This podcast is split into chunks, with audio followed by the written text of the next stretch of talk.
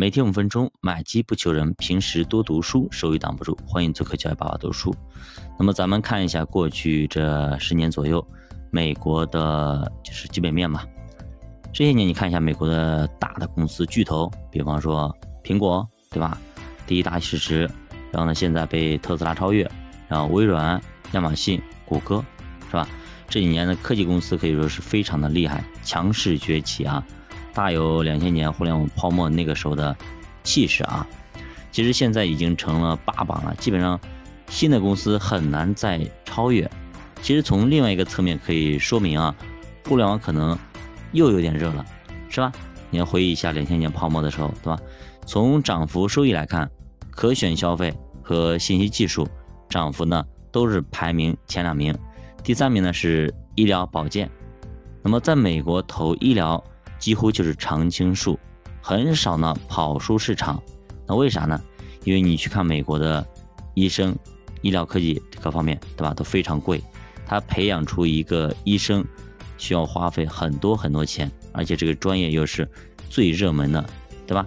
你要花很多时间，还有很多钱来培养一个医生，那当然以后医疗技术方面。肯定是最贵的，那培养出来的人才最贵，那你去消费的时候肯定也是最贵的。那么生物技术也非常给力啊，从二零一一年到一五年，整体直接翻了一倍啊。我们看一下个股啊，比方说呃比较有名的英伟达、博通、苹果、万事达、红帽、希捷这些公司都涨了十倍以上，奈飞直接就干了六十一倍啊，涨了六十一倍啊。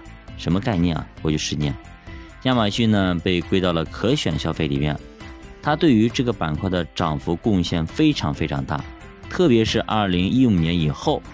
但是传统的必选消费这一块表现一般般，比方说沃尔玛、可口可乐、宝洁这些公司表现一般，所以说巴菲特的业绩表现也非常一般啊。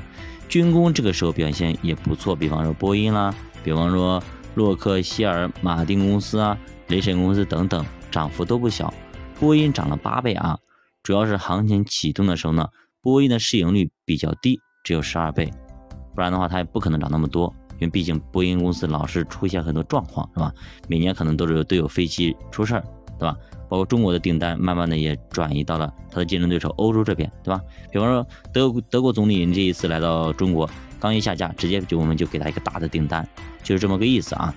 后来，美国政府呢军费增加，营收迎来了拐点，形成一波戴维斯双击的行情。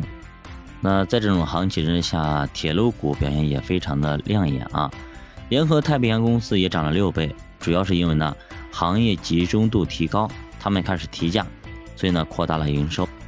那么在这个阶段啊，还有一个非常重要的特征，那就是股票回购。那么二零一一年之后呢，股票回购数量越来越多。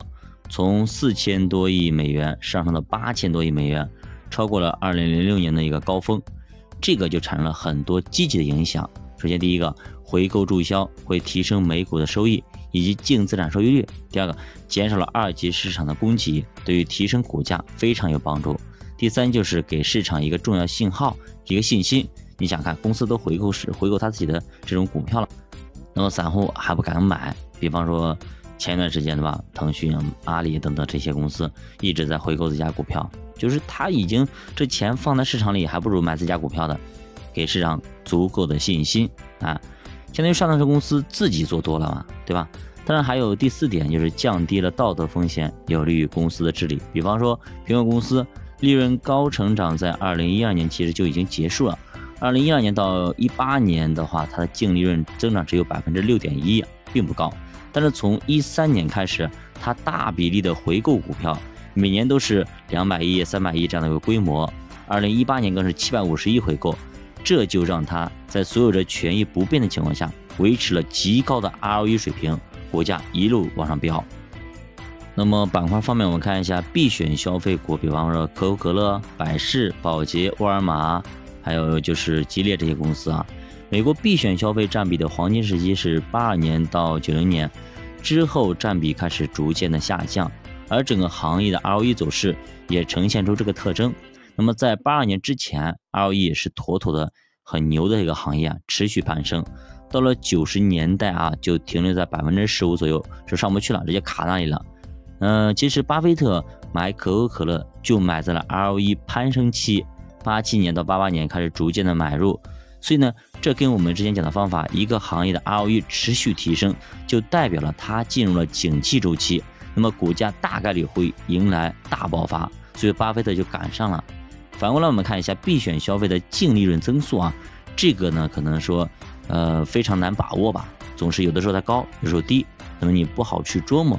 你没办法依据这个来做一个布局或者做一个决策，要买还是怎么买？那么必选消费的估值变化也跟那 ROE 走势也差不多。ROE 爆发期估值从不到十倍直接提升到三十倍，你想看，直接翻了三倍。特别说一下，九零年到两千年啊，虽然必选消费的 ROE 不涨，但是估值还在涨，主要原因在于市场的估值整体在拔高，所以它就水涨船高一起上去了。所以必选消费也跟着涨上去了。